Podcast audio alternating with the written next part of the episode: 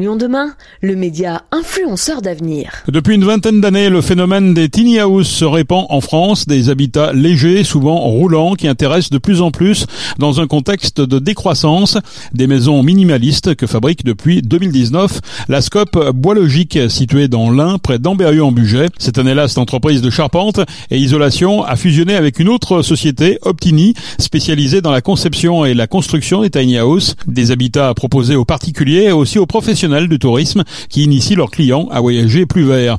Le petit plus d'Optini, c'est la toiture, le toit ouvrant que la Scope a développé pour permettre de dormir à la belle étoile, faire de ces tiny houses des habitats beaux et fonctionnels tout en utilisant des matériaux biosourcés, respectueux de l'environnement, c'est l'objectif d'Optini. Notre journaliste Madeleine Clunia est allée à la rencontre de Patrick Rodari, gérant de la Scope. Né aux États-Unis dans les années 2000, le concept des tiny houses répond aux crises financières successives qui ont frappé le pays. Ce nouvel habitat est alors fortement lié à la sobriété de vie au quotidien, des maisons qui tiennent sur une remorque et qui vont avec un mode de vie raisonné. Une philosophie qu'Optini et la scope bois logique qui l'abrite appliquent à leur façon de construire avec des matériaux biosourcés, comme l'explique Patrick Rodari, gérant de la société. Ça reste une ossature bois, ça reste des isolants biosourcés. Celui qu'on utilise, c'est la laine de coton, donc euh, qui rajoute en plus le côté réemploi de nos vêtements ou des industries du textile. Toute la partie toiture, c'est métallique. Donc on a aussi une approche de réemploi possible dans la vie à long terme de la tini. Et l'ameublement intérieur et l'habillage des murs est également fait de bois, lambris contreplaqué et d'autres panneaux, euh, d'autres panneaux bois. Donc les seules contraintes sont voilà tout ce qui est plomberie, électricité, qui sont euh, forcément liés à des matériaux un peu moins louables que, que le biosourcé. D'accord, mais c'est quand même des matériaux même recyclés que vous utilisez dans les tiny Oui, en partie principalement pour l'isolant. Et après, ben, le, problème du bois, recyclage du bois, c'est en question en tout cas dans la filière du bâtiment au sens large. Il y a un gros développement avec des nouvelles euh, réglementations qui apparaissent, la, fameuse réglementation environnementale 2020, qui va peu à peu imposer une, euh, un recyclage des déchets ou en tout cas un réemploi, avec probablement un développement de déchetterie typée professionnelle qui vont amener à être, euh, à permettre du réemploi de fenêtres, de portes, voilà, de matériaux démontés. Ça, c'est l'avenir du bâtiment et voilà, c'est une très bonne nouvelle en tout cas pour cette, euh, pour cette approche euh, durable de la construction. Et c'est cette approche-là que vous avez à la Scope Bois Logique. Et du coup, c'était un peu euh, plus évident de reprendre Optini avec cette approche écologique que vous aviez déjà Dès l'origine, Optini, et même dès l'origine, dès les, le phénomène Tiny House est basé sur une approche écologique qui est en lien direct avec la sobriété de vie qu'on veut avoir. Parce que quand on commence à se poser les bonnes questions, on s'aperçoit qu'on n'a pas besoin forcément de le confort matériel qu'on nous propose. Et, et d'une manière plus générale, euh, on, s'interroge forcément sur euh, voilà l'origine de ce qu'on utilise, etc. La, voilà la cohérence elle est globale. Si on se pose des questions sur euh, un petit peu deux trois choses de notre vie, on élargit forcément la, la, réflexion sur sur les méthodes constructives, sur le matériau utilisé, au même titre qu'on va s'habiller avec peut-être plus de coton et moins de voilà et moins de nylon. Donc l'approche elle, est un, petit peu globale et la logique elle est elle, elle vient de fait en fait. Et Optini quoi qu'il arrive, avait été conçue, comme beaucoup de tiny house d'ailleurs, hein, euh, même s'il y a des structures métalliques, mais elle avait été conçue avec cette approche euh, construction bois, isolation, voilà, biosourcée, avec du réemploi, avec, euh, voilà, avec cette, cette approche-là. Ouais.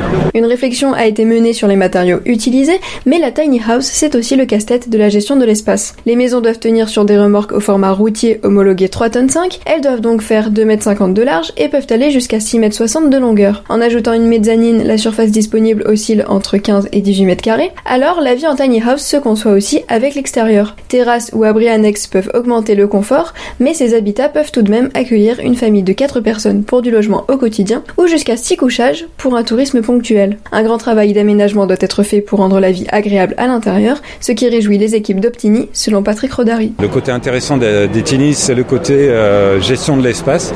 Donc il faut se creuser la tête pour euh, pouvoir utiliser un espace de plusieurs manières différentes. Un couchage peut servir de rangement, euh, peut servir d'espace salon si on remonte la mezzanine. Un escalier peut servir de rangement avec des tiroirs intégrés. Une rallonge de cuisine euh, peut être amovible et servir de desserte euh, pour une partie salon. Donc on a une, approche un petit peu camping-car ou nautisme, en tout cas en termes de conception.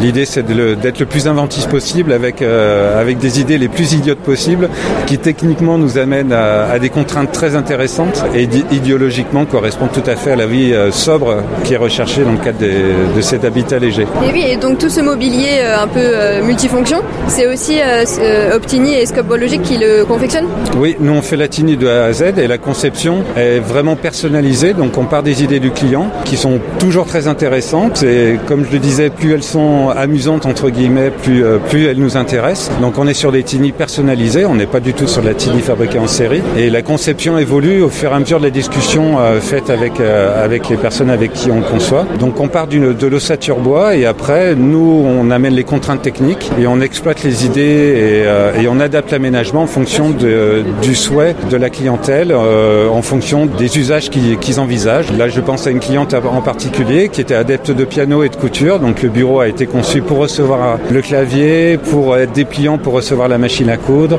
et, et pouvoir avoir cet espace de, travail. Donc voilà, la, la, conception est faite vraiment en collaboration la, avec la clientèle et, et dépend directement des demandes qui, sont, qui nous ont faites. D'accord, et du coup c'est le côté un peu marrant du, du travail euh, de, de parler avec les clients Oui, on garde ce côté ludique et puis euh, on est performant en technique du moment qu'on amène euh, qu'on a de la nouveauté et de la contrainte. Sinon, euh, sinon si on reste sur du standard, on va s'ennuyer. On reste artisan dans l'âme et, et la personnalisation nous pousse à nous améliorer aussi. Donc à la fois ça nous permet d'évoluer en technique et d'évoluer en performance pour, pour une meilleure adaptation de la, de la, fabrication. Les tiny house ont tout de même un coût. Il faut compter 55 000 euros pour une fabrication sans aménagement intérieur et jusqu'à 68 000 euros avec le mobilier d'Optini. Patrick Rodari veut alors rappeler qu'acheter une tiny house est un investissement sur le long terme et que c'est un projet à bien réfléchir. Si ce type d'habitat est dans l'air du temps, les communes ne les accueillent pas encore à bras ouverts. Il est donc de la responsabilité du client d'aller voir ses élus locaux pour obtenir une autorisation de stationnement, mais la vie sobre et les tiny house gagnent de plus en plus en crédibilité dans le contexte actuel.